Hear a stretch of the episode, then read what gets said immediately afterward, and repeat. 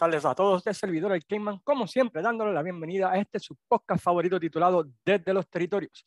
El podcast donde hablamos semanalmente, cubrimos la historia de uno de los antiguos territorios de la lucha libre, uno de los años más famosos en la isla de Puerto Rico, uno de los feudos más grandes de la Capital Sports Promotion o una biografía de las superestrellas de la era de los territorios. Esta semana vamos a hablar de un pequeño territorio que llegó a estar estrechamente relacionado con la Capital Sports Promotion o la World Wrestling Council aquí en Puerto Rico, la International Wrestling de Montreal, de, la compañía de Loot Wrestling, ¿verdad? Como se le llamaba. Pero antes de comenzar el podcast de esta semana, queremos agradecer a todos aquellos que han escuchado, que han compartido, que le han dado share podcast. Le agradecemos ¿verdad? el apoyo que le han dado a este también. Queremos agradecer de parte de Luis Gómez y este servidor las palabras bonitas que han dicho ¿verdad? del podcast sobre Hércules Ayala y Carlos Colón. Muchos dichos, mi, fue fue mi favorito, fue espectacular, así por el estilo. Así que si no lo han escuchado, pues los invito, ¿verdad? Pues a que lo escuchen en un podcast o en cualquiera de sus plataformas digitales favoritas. Vamos a hablar del territorio de Montreal, el último territorio de Montreal, por decirlo así, International Wrestling. Eh, anteriormente a este habían existido dos grandes territorios en el área de Montreal, Canadá, entre ellos Grand Prix Wrestling y Atlantic Wrestling. Pero vamos a hablar de esos territorios o más adelante en podcast subsiguientes, ya que eh, la historia de esos territorios también es súper interesante, pero vamos a enfocarnos solamente en el podcast de esta semana, en el territorio ¿verdad? que eh, ocurre o comenzó en el año 1980, luego del cierre de Grand Prix Wrestling. Los dueños en ese tiempo eran Frank Valois, Gino Brito y André el Gigante. Y la promoción se llamaba Barusak. Y ellos fue lo que hicieron fue que combinaron el nombre ¿verdad? De, Frank Balos, VA, eh, combinaron el, el, apellido de André el Gigante, su nombre legítimo, Rasamov, y Acoela Promotion, ¿verdad? Y así que hicieron las tres eh, juntas y de esa manera hicieron. Pues la promoción Barusak, que estaba a cargo ¿verdad? de este territorio International Wrestling en Montreal. La base del territorio pues era la ciudad de Montreal, pero básicamente cubrían todo el estado de Quebec, Canadá. Eh, tenían este, house shows a través de todo el estado, ¿verdad? a través de, todo el estado de Quebec, pero la ciudad principal era Montreal. Transmitían un programa de televisión que se llamaba Les Etoles de la Lutte o Stars of Wrestling, bajo la animación de la leyenda francesa Edward Carpentier Guy Aubrey. El booker del territorio, pues lo fue Gino Brito Sr., quien utilizó la, la fórmula de extranjeros versus luchadores locales para crear una corta pero exitosa compañía que surgió de las cenizas de Grand Prix Wrestling. Entre los luchadores que participaron en este territorio, pues hay un montón de luchadores que llegaron a luchar en Puerto Rico, entre ellos Frenchy Martin, mejor conocido en la isla, ¿verdad? Como Pierre Martel, Quintonga, André el Gigante, Ayala, Pierre Matt Douglas Fair, eh, los Rougeau Brothers, Jax, Jax Jr. Raymond, Dino Bravo, Abdullah the Butcher, Jos LeDuc, Rick Martel, The Destroyer, Billy Robinson, Jorge Hogan, Carlos Colón, Karim Mohamed y muchos otros que llegaron a visitar el territorio de Montreal para trabajar para International Wrestling. La empresa, a diferencia de otros territorios como Grand Prix Wrestling, ah, perdón, como Maple Leaf de Toronto, que estaba asociada con primero ¿verdad? con Jim Crockett Promotions y luego con la WWF, la empresa no estaba asociada con nadie en específico. Visitaban luchadores de la NWA, visitaban luchadores de la AW, American Wrestling Association, y también venían luchadores de la WWF que traía Andrés Gigante, que era uno de los promotores de ese territorio, con la promoción o la bendición, perdón, de Vince McMahon padre. Así que era como una ensalada de luchadores que venían, ¿verdad? Parecido a la Capital Sport Promotion durante esta época. Debido a Andrés Gigante, como mencionamos, trajeron a muchos luchadores que tuvieron su fama en la WWF antes de la expansión nacional, entre ellos Ken Pantera, Jimmy Snuka, Mr. Fuji, Mr. Saito, The Wild Samoans, Don Muracos, entre otros. La cartelera principal, la cartelera grande, se realizaban todos los lunes, ya sea en el Posa Boss Center, una arena que tenía capacidad para 4.000 personas, y cada trimestre realizaba una cartelera grande en el Montreal Forum con capacidad de más de 15.000 personas. Así que cada, cada lunes todo el mundo ¿verdad? sabía lo que había ocurrido, entonces el resto de la semana pues luchaban alrededor de las diferentes ciudades de Montreal. Y fue, como mencioné, eh, un territorio que duró cerca de 6, 7 años, pero que fue súper exitoso en su tiempo. Ah, ¿Qué más podemos abundar? Tenían tres títulos importantes, el Canadian International Heavyweight Championship, el Canadian Tag Team Championship y el Canadian TV Title, un International TV Title. Anteriormente, esta empresa, como ya les había dicho, había en la ciudad de Montreal dos territorios anteriores, All Star Wrestling y Grand Prix Wrestling. ellos básicamente continuaron con el legado mayormente de Grand Prix Wrestling, ya que contaba ¿verdad? con Dino Bravo, los Roju Brothers, eh, Gino Brito, que eran los principales estrellas ¿verdad? de lo que fue Grand Prix Wrestling en su tiempo. El primer show grande de la compañía ocurrió en agosto 25 del año 1980 en el Montreal Forum, ante un lleno total que vio a la leyenda de Andrés Gigante derrotar a Hulk Hogan, levantando el territorio y estableciéndolo a los ojos de los, de los fans. La compañía eh, utilizó por sus primeros años la misma filosofía que utilizó la Capitol en sus comienzos, que era de traer extranjeros a combatir con los luchadores locales, quienes tenían que salvar el honor de Quebec y de Montreal. Eh, los malos extranjeros, ¿verdad? Que venían a atacar la French eh, community, la French Canadian community, ¿verdad? Que había en Montreal, pues estaban batallando con los héroes locales del territorio, entre ellos, ¿verdad? Dino Bravo, eh, los Royu Brothers, que eran las figuras principales, y Rick Martel durante un tiempo de la empresa. Así que ese era el, básicamente el booking de la compañía, un booking sencillo, ¿verdad? Venían luchadores de afuera y tenían que combatir con los luchadores locales. También eh, la estrella máxima de ese territorio durante ese tiempo fue Dino Bravo, que se empezó a perfilar como la estrella máxima del territorio, atrayendo fanaticadas y básicamente pues convirtiéndose en el Hulk Hogan o el Carlos Colón del territorio, batallando con cuanto luchador extranjero, batallando por el International Heavyweight Championship. Y Dino Bravo, por alguna razón, quizás lo que los vimos en la WWF no le veíamos mucho, pero era tremendo este luchador técnico, luchador, ¿verdad? Que, que por alguna razón conectó con el público, ¿verdad? De Montreal y se convirtió en una increíble estrella durante esos años 78, 79, 80, hasta el año 85. Y, ¿verdad? y vemos que muchos de sus feudos originales pues, fueron con luchadores que llegaron a venir a Puerto Rico, entre ellos Matt Douglas Tharp, que vino a Puerto Rico y tuvo el feudo con Carlos Colón, que fue por debido a la recompensa con Ric Flair y así por el estilo. Entre los feudos más famosos de Dino Bravo durante ese tiempo, además del de Matt Douglas Fair, podemos mencionar contra Billy Robinson, manejado por Lord Alfred Hayes, Mass Superstar. Al igual que en Puerto Rico, pues ellos también tenían un club deportivo, un ejército de Hugo, ¿verdad? Sabinovich en, Montreal. Este era el grupo de Eddie Brain Krishman, quien había por casi décadas, había sido el manejador más importante del territorio de Montreal. En, ocasión llegó a, ser manager de Huracán Castillo Padre, de Maravilla, de Abdullah de Butcher en sus comienzos y así por el estilo. Y este, Eddie the Brain Crashman, de igual manera que hacía Chiquistal o Hugo Sabinovich o el ejército de Barrabás, pues traían luchadores extranjeros para tratar de destruir a Bravo y Andrés Gigante, quienes al principio eran los técnicos más importantes del territorio. Entre ellos, ¿verdad? Pues la figura principal de estos primeros años como rudo, además de Matt Lafleur, fue Abdullah the Butcher, quien tuvo feudos con ambos en el territorio, estableciendo el territorio, ¿verdad? Como uno, ¿verdad? Pues eh, de, mucha acción, de, lucha fuera de ring y así por el estilo.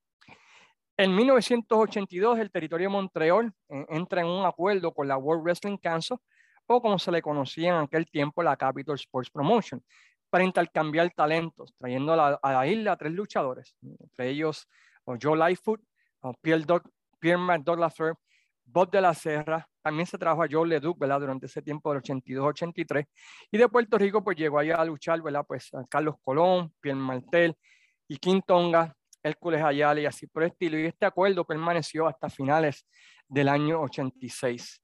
Los dos mejores años de la compañía fueron el año 84 y el 85, que por decirlo así fueron la edad dorada del International Wrestling. Increíblemente, luego de que Andrés Gigante pues, vendiera su porción de la compañía a Rick Martel y a Dino Bravo. Durante ese tiempo, del 84 y 85, corrieron varias historias que fueron increíblemente exitosas ¿verdad? en, el territorio de Montreal. La más interesante para mí fue la batalla de, de técnico entre Rick Martel versus Dino Bravo. Ambos eran luchadores técnicos o babyface y estaban batallando simplemente para ver quién era la figura más importante del territorio de Montreal o el mejor luchador en Montreal. Esa fue la base del, del territorio y la gente, ¿verdad? Pues algunos apoyaban a Rick Martel, otros apoyaban a Dino Bravo, pero ambos permanecían técnicos, inclusive hacían pareja durante ese tiempo, pero una batalla por ver quién era el mejor luchador ¿verdad? del territorio de Montreal. Eh, estos continúan, ¿verdad? batallan por toda la primera parte del año 84 hasta que Martel firma para la IWA, hace el trabajo ¿verdad? antes de irse y pierde frente a Dino Bravo en la última batalla entre ellos y se retira del territorio. Y luego cuando gana el campeonato mundial de la AWA, regresa en varias ocasiones a defender el título en el territorio de Montreal. Otro feudo súper exitoso durante este año 84 fue entre los hermanos Royo contra Ronnie y Jimmy Garvin, dos figuras conocidas también en Puerto Rico por los títulos en pareja de la promoción. Eh, este feudo, ¿verdad? Pues básicamente vio a los Garvin, pues llegar a la Canadá, ¿verdad? Y, y atacar a los Royo y ganan el título en la primera lucha. Y básicamente, pues se hace el feudo, ¿verdad? Donde los Royo hacen el chase por los próximos meses, tratando de ganarle a Jimmy Garvin y a Ronnie Garvin, pero Precho siempre los ayudaba, o los Garvin se iban a la huida y así por el estilo, hasta que se firmó una lucha enjaulada donde los locales, claro está, derrotan a los Garvin para restaurar el nombre de la familia Royo. Saliendo de ese feudo, los Royo, se embarcan en otro feudo con una pareja que en Puerto Rico pues hubiese hecho una increíble cantidad de dinero si lo hubiesen puesto juntos. La pareja de Abdullah the Butcher versus Joe LeDuc, que fue súper sangrienta y estableció a los Rollos como la mejor pareja de la empresa y corrió durante todo el territorio. Luego de su salida misteriosa de Puerto Rico en 1984, donde tuvo una pelea con los policías y se tuvo que ir del, del país, King Tonga llega al territorio, estableciéndose como lo hizo en Puerto Rico como uno de los mejores rudos en el territorio y se embarca en un feudo súper caliente con Dino Bravo por el título internacional de la empresa, el cual se intercambian en varias ocasiones a través de los años 84 y principios del 85. Durante ese tiempo entra la figura de Tarzan Tyler, quien llega ¿verdad? Como, como nuevo rudo principal de la compañía y también como manejador del área de los rudos, uniéndose a, al manager que estaba en ese tiempo, Eddie Chrisman, para formar un supergrupo rudo para atacar, ¿verdad? Nada más y nada menos que a Dino Bravo y eh, a los Royaux por, el control de la compañía. Entre los rudos estaba Pierre Lafrère, estaba Richard Charlton, Sailor White, Rick Valentine, que luchó en Puerto Rico, Mass Superstar, Abdullah the Butcher y King Tonga versus el ejército de Bravo, compuesto ¿verdad? por Dino Bravo, los Royaux y un par de otros luchadores locales. Es una lucha de Tonga y, Dino Bravo por el campeonato internacional. Pues sucede algo similar a lo que sucedió en Puerto Rico, donde el manager le cuesta la lucha a King Tonga, este se enoja, se pone a pelear con el manager, en este caso Tyson Tyler, y este se vira técnico cuando los demás rudos, ¿verdad? Pues lo atacan. Y esto hace que King Tonga y Dino Bravo pues formen una super pareja, por decirlo así, para batallar contra el ejército, ¿verdad? De nada más y nada menos que de Tarzan Tyler y su ejército de rudos. Durante este tiempo, eh, Tyson Tyler les trae, nada más y nada menos que a los Road Warriors. Donde estos batallan por los títulos mundiales en parejas de la AWA contra King Tonga y Dino Bravo, en buenas luchas que pensamos poner ¿verdad? en nuestra página desde los territorios. Todo esto eh, este feudo entre Tarzan Tyler y su grupo de, rudos contra el ejército de, de, Dino Bravo y sus técnicos iba a concluir en una cartelera el 28 de diciembre del 85, donde se estarían enfrentando en una lucha enjaulada Dino Bravo contra Abdullah the Butcher.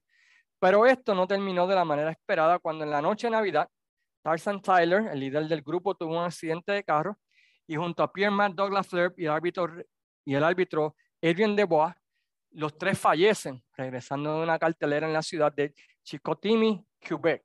Esto fue un increíble golpe a la promoción, ya que la historia principal de la compañía, que era la batalla por el control entre Tarzan Tyler y su ejército contra el ejército de Dino Bravo, pues se quedó en el aire y no pudo terminarse o no pudo darse por conclusión y se quedó, eh, se quedó en el aire, por decirlo así. Y vemos que afectó, ¿verdad? Pues grandemente a la compañía, tanto financieramente como en cuestión de moral y todos los estilos. Durante ese tiempo, la empresa había llegado a, a un acuerdo con la WWF. La WWF ya había tomado el control, ¿verdad? De Maple Leaf Wrestling en Toronto. Jack Tony, pues, estaba ayudando a Vince McMahon a tener control de todos los territorios, ¿verdad? De Canadá. Lo hicieron también con Stampede Wrestling. Y se reúnen con Brito, Gino Brito Sr. para de esa manera eh, llegar a un acuerdo con la WWF. Y el acuerdo, ¿verdad? Pues que llegaron y llegaron a un compromiso entre ambas partes, eh, donde la promoción de Montreal le daría exclusividad a la WWF del Montreal Forum, el, que en aquel tiempo este, era el, edificio más importante de Quebec City, ¿verdad? De, de, la ciudad de, de, Montreal.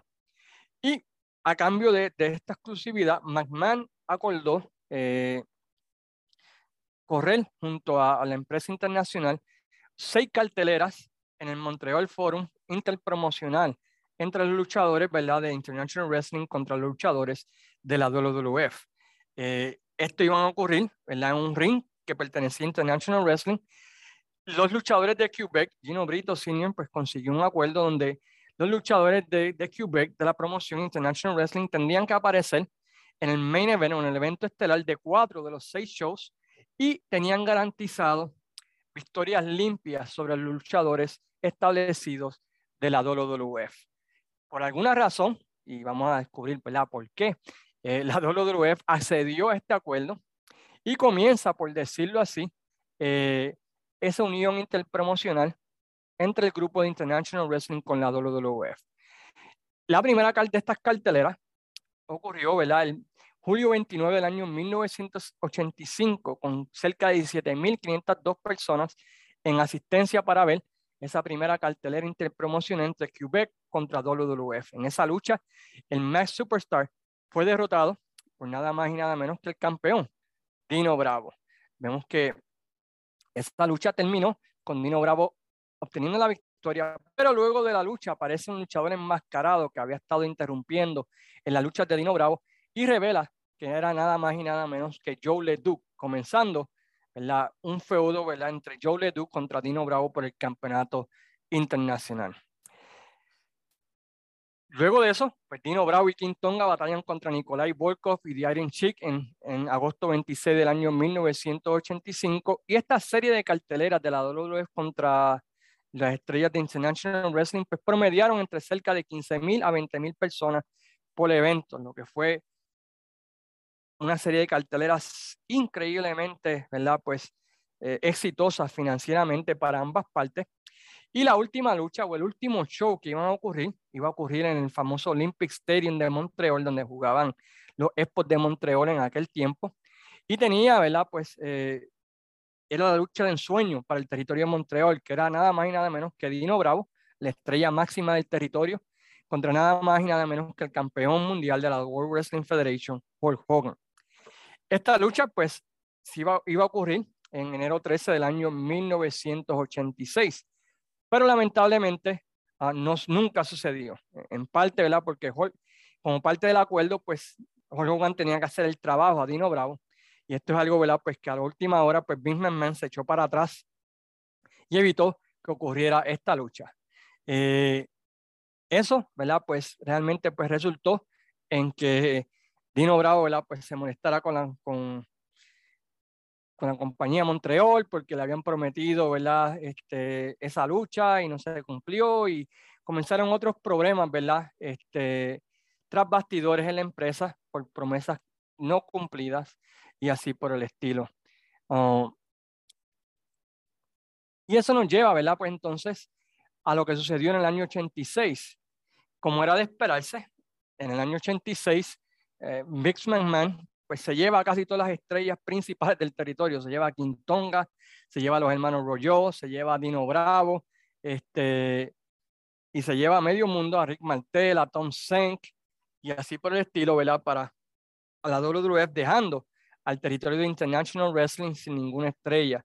Muchos piensan, ¿verdad?, que la razón por la cual Vince McMahon accedió originalmente al acuerdo entre la empresa, ¿verdad?, International Wrestling y la WWF era para ver qué luchadores él podía llevarse de la promoción, darle promoción, ¿verdad? O acostumbrar a la gente de Montreal a ver el producto de la WWF y luego llevarse a los luchadores, parecido a lo que hizo, ¿verdad? En los Estados Unidos. Esto llevó entonces a que en el año 86 los, las personas restantes que quedaban en el territorio pues dependieran aún más de la Capital Sport Promotion en Puerto Rico, quien entonces envía lo que en aquel tiempo pues, era el feudo principal de ellos, Abdullah de Butcher contra Bruce Brody. Y esto pues llevó, ¿verdad? Pues eh, a, que ese fuera el main event durante ese tiempo en la ciudad de Quebec. También la WWE envía a Hércules Ayala, quien tenía experiencia ya en el territorio de Montreal, habiendo luchado en varias campañas anteriores, y se embarca en un feudo contra Joe LeDuc. Hércules Ayala se convierte en el campeón internacional de la promoción, defendiendo el título ¿verdad? frente a muchos de los otros luchadores que tenía la International Championship Wrestling en ese tiempo. Aparece ¿verdad? también Jason el Terrible, Sweet Daddy Siki, Kamala, Karim, Karim Mohamed y otros luchadores de Puerto Rico. Eso también llevó a que Carlos Colón pues, llegara a luchar ¿verdad? también allá eh, en Montreal durante ese año 86 en varias carteleras. Todo esto ¿verdad? culminó este, a finales del 87 cuando Hércules Ayala, ¿verdad? Pues pierde el, el, el, campeonato del territorio International Heavyweight Championship de manos de Hércules Ayala. Hércules Ayala pierde frente a Abdullah Butcher en febrero 22 del 87 y Abdullah Butcher se mantiene como campeón, ¿verdad? Hasta el final de la compañía.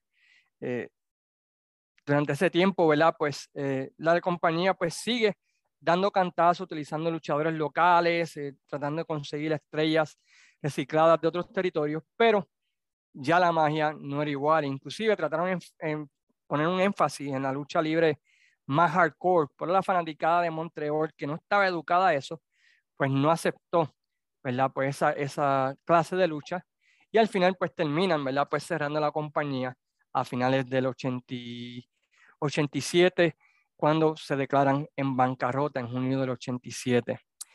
El último show ocurrió en la ciudad de Verdun, Quebec, y vio ¿verdad? nada menos y nada más que Abdullah de Butcher enfrentarse a Gino Brito en el evento estelar de la promoción. Luego de eso, pues Gino Brito Sr. fue contratado por Pat Patterson, quien era amigo personal, ¿verdad? Este, de Gino Brito Sr., para que fuera el promotor de la WWF en Montreal, un trabajo que obtuvo, ¿verdad? Mantuvo por cerca de cuatro años. Pero International Championship Wrestling, pues, bien parecido, bien alineada con la Capital Sport Promotion, especialmente ese año 82 y ese año 86. Van a haber muchos luchadores de Puerto Rico en ese territorio. Hay muchos de ellos en YouTube. Vamos a estar poniendo algunas de estas cosas en la página desde los territorios. Y vemos que otra vez, ¿verdad? Pues es una movida inteligente de Vince McMahon de entrada al territorio de Montreal por medio de utilizar las mismas estrellas de Montreal para su beneficio. Hasta aquí nuestra mirada a la historia general del territorio International Wrestling de Montreal de Gino Brito. Esperamos que hayan disfrutado de este pequeño podcast, quizás un poquito más corto regular. La semana que viene, pues venimos con uno, como llamo yo, long form. Vamos a hacer uno más grande, quizás hablando, ¿verdad?, de una biografía o uno de los feudos más importantes de la Capital Sport Promotion, que parece que es algo, ¿verdad?, que ustedes quieren escuchar o seguir, ¿verdad? Pues patrocinando. Mientras tanto, los invito a que sigan visitando nuestra página desde los territorios, donde usualmente ponemos videos, ¿verdad? De, de los podcasts que hablamos y también de los podcasts anteriores, muchas luchas antiguas de todos los territorios, muchas luchas y entrevistas antiguas de la Capital Sports Promotion. Así que con eso en mente, pues se despide como siempre su gran amigo el Cayman diciéndole a todos, sayonara amigos.